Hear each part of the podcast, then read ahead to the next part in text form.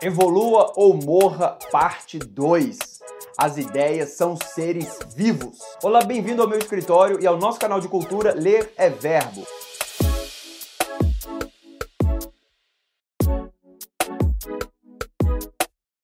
Hoje é o segundo episódio de uma série muito especial que está rolando aqui no nosso canal, que é o Evolua ou Morra. Nessa série juntamos os conhecimentos dos livros que lemos durante o ano de 2018 para fazer uma compilação muito especial de ideias e ações. Se você ainda não viu, eu sugiro que você veja o episódio número 1, que é bastante filosófico, e também sugiro que você se inscreva no canal para não perder nenhuma atualização. Hoje falaremos sobre ideias e vamos usar como base o apêndice do livro Originais de Adam Grant, denominado Ações de Impacto. Mas por que ideias? Porque as ideias são a base da nossa sociedade. Como disse Yuval Noah Harari no livro Sapiens, que é a capacidade humana de se relacionar e fazer conexões que nos pôs como mestres do mundo. Nossa organização é coletiva. Temos o senso comum, as leis, o dinheiro, o Estado, a propriedade e o entendimento sobre tudo isso. Temos também as religiões, as ciências, as histórias. Tudo é ideias. Tudo são ideias. A questão é como você pode gerar e expor boas ideias. Como se comunicar de forma eficiente, a fim de ser mais ouvido e menos ignorado. Vamos chegar lá, mas antes vamos definir o que é ideias. No livro 12 Regras para a Vida, de Jordan Peterson, temos uma boa definição sobre ideia. Ideia não é a mesma coisa que um fato. Um fato é algo que está morto por si mesmo. Ele não tem consciência, força de vontade, motivação ou ação.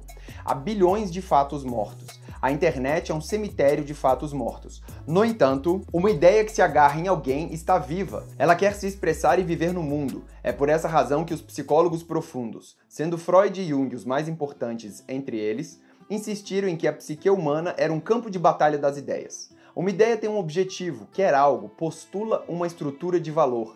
Uma ideia acredita que aquilo que tem como objetivo é melhor do que aquilo que tem agora. Ela reduz o mundo a essas coisas que ajudam ou impedem sua concretização e reduz todo o restante à irrelevância. Uma ideia diferencia uma figura do seu fundo. Uma ideia é uma personalidade e não um fato. Inclusive, Richard Dawkins, no livro Gênio Egoísta, fala bastante sobre isso e ele traz a ideia de meme. Meme é justamente um ser vivo, é uma ideia que vive na cabeça de conglomerados de pessoas lutando pela sua sobrevivência mas este é um assunto para outro vídeo. Então você está lá, gerando as suas ideias, mas as ideias têm personalidades. E por terem personalidades, cada ideia tem a sua própria ambição. A palavra ambição geralmente vem com uma conotação pejorativa, uma conotação negativa, é, falando sobre desejo, sobre é, poder, status.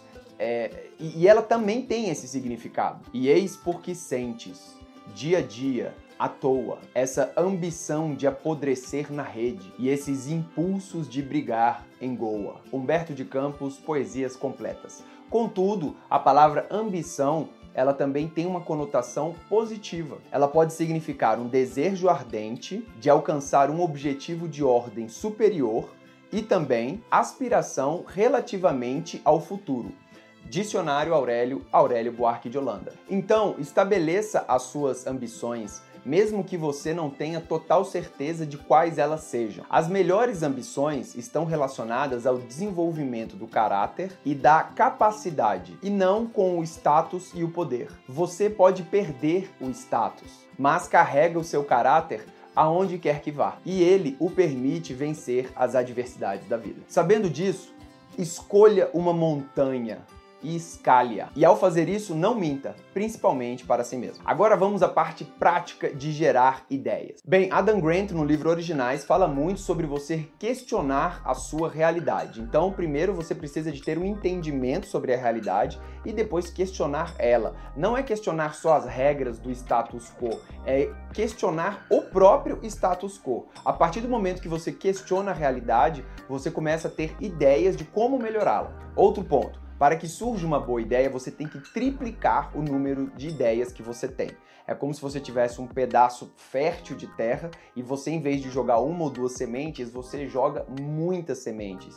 E aí depois você espera um pouco e você naturalmente sente a ideia brotar. Você sabe qual ideia que você jogou ali começa a fazer uma ramificação dentro da sua mente. E a partir disso você começa a colocar mais é, força nela, mais pensamento e ela vai se desenvolvendo cada vez mais. O livro O Caminho do Artista nos traz uma prática muito importante que ele chama de encher o poço. O que é você encher o poço? É você sair da sua zona de conhecimento e simplesmente observar outras áreas, outros espaços, outros atores. Então, por exemplo, é você ir a um cinema, você ir até o centro da cidade e observar as pessoas, você ir a uma floricultura, você fazer algo que você nunca fez, é entrar numa prática é, que você nunca pensou em praticar. Isso tudo vai enchendo o seu poço com ideias, experiências, cheiros, sensações, e quando o seu poço está cheio, na hora que você precisa utilizá-lo, é fácil você meter um balde e tirar a água lá de dentro. No nosso caso, meter um balde e tirar ideias boas lá de dentro. Agora, dois pontos importantes que devem ser feitos, mas devem ser feitos com cuidado. O primeiro é você ter um feedback, para você não ficar só na sua imaginação. Né? O, o, livro O Jeito Harvard de Ser Feliz diz que o feedback não só reforça suas relações pessoais, mas um feedback sincero é o que pode mais te motivar a melhorar o seu trabalho. Isso porque é difícil julgarmos as próprias ideias, nós estamos apaixonados por elas. Mas para que esse feedback aconteça, você tem que criar um ambiente também. Porque como a ideia ainda está muito no começo, ela é muito jovem, ela tem que ser defendida. Você não pode simplesmente falar a ideia para uma pessoa e a pessoa já cortar na raiz a ideia. Primeiro, às vezes é uma ideia tão jovem que você não está conseguindo estruturar ela na sua cabeça. Se for este o caso e você ainda assim quiser um feedback, você tem que falar isso à pessoa. Você tem que falar assim: olha, eu tô com uma ideia aqui muito nova e eu queria só ouvir suas primeiras impressões. Para depois você melhorar a sua ideia, e aí sim também, outro, outro aspecto: olha, estou com uma ideia aqui que eu já maturei sobre ela e eu gostaria de ouvir o seu feedback. E aceite as sugestões de mente aberta e critique-as, se for o caso. Mas beleza, agora você já plantou um monte de ideia, você tá com as ideias lá, é, você já teve um feedback de uma pessoa mais próxima, agora é hora de expor a sua ideia, trazer ela ao mundo e ver como é, transformar essa ideia em ação. Bem, para isso tem duas técnicas que eu achei muito legais aí nos livros que a gente leu. A primeira é você familiarizar a pessoa é, nessa sua ideia. Por exemplo, se a sua ideia for muito diferente, né? Pega então um ponto em comum, por exemplo, ah, sabe aquele filme La La Land? É aquele que tem a dança e tal, e os musicais? Então, é mais ou menos assim, sabe? Tipo, você traz imagens mentais nos, nas pessoas que estão ouvindo para elas começarem a entender o que você quer dizer. É, tem um exemplo muito legal que aquele filme Rei Leão, da Disney, só foi aprovado como roteiro depois que as pessoas conseguiram relacionar ele com um livro Hamlet, com o texto Hamlet de Shakespeare. Aí tudo ficou claro. Outro ponto muito interessante que tem no livro Originais é você enfatizar os problemas da sua ideia. Então, por exemplo, você tá com uma ideia lá e aí você fala para as pessoas: olha, eu tenho essa ideia que é assim, assim, assim, mas os principais problemas são esse, esse, esse, e eu não consigo resolvê-los. Ao fazer isso, você traz as pessoas para o seu time, para o time das ideias, de não, peraí, você não consegue, mas vamos tentar juntos resolver. Isso foi um cara também que estava vendendo um produto é, que estava muito no começo e ele chegou para fazer o pitching lá de apresentação e falou: gente, ó, meu produto é esse, mas eu tenho três grandes problemas, isso, isso, isso. Porque ele falando os problemas, às vezes as pessoas têm soluções, né? Então é importante, às vezes, no defender da ideia, no expor a ideia, você falar os problemas daquela ideia também, porque se as pessoas comprarem aquilo, a ideia já vai crescer num time junto. E por fim, na hora de você gerar e expor suas ideias, você tem que equilibrar o seu portfólio de risco. Esse ponto é um ponto muito importante. É o que, a, é que toda vovó falava, né? Meu filho, não coloque todos os ovos na mesma cesta. É, ou seja, é, produzir, gerar ideias, projetos, ações é algo arriscado né? Você, se você vive só disso, é um pouco temerário você ter novas ideias sem ter uma base sólida. E é o que o autor chama de portfólio de risco. Para você ousar buscar ideias novas, tipo numa transição de carreira ou até num novo projeto, é importante que você tenha algum projeto já em andamento que lhe dê sustento ou que você fique ainda no seu emprego. E o autor mostra que 33% a mais de sucesso existe se você seguir um portfólio de risco balanceado. Então esse negócio de, cara, larga tudo e se joga de cabeça. Tem mais chance de dar errado isso do que se você tiver o risco. Aí ele explica o porquê. Porque no momento em que você sabe que você pode falhar em alguns pontos, até ir refinando o seu processo, você acaba sendo mais engenhoso, você acaba sendo mais ousado, você acaba arriscando um pouco mais. E é justamente nesses momentos de busca mais criativa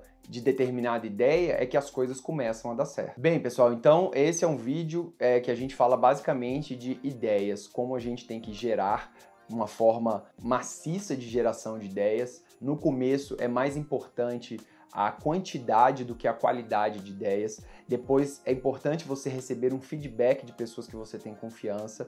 E na hora de expor essa ideia, você não pode esconder os pontos negativos dela e você também tem que fazer relações que sejam familiares, você tem que pensar como expressar a sua ideia para que, para que as pessoas entendam e possam participar do processo de criação, porque é muito legal esse processo de criação. E por fim, na hora de colocar em prática as suas ações, as suas ideias, colocar em prática as suas ideias, você tem que pensar em ter um portfólio de risco balanceado, para que você possa ousar nas suas ideias, mas se algo der errado, você não abandone o projeto como um todo, você ajusta e aqui a sua outra parte da vida está garantida, ok? Bem, no próximo vídeo vamos falar sobre grupos e como que a sociedade humana se desenvolve em torno de um líder, o que é uma comunidade, o que é uma tribo e como podemos ter ações para gerar engajamento entre as pessoas. Quanto mais pessoas de qualidade participam de um projeto, mais esse projeto pode ter um grande sucesso. E outra coisa, é muito mais legal você criar em grupo do que você ficar sozinho a sua vida toda.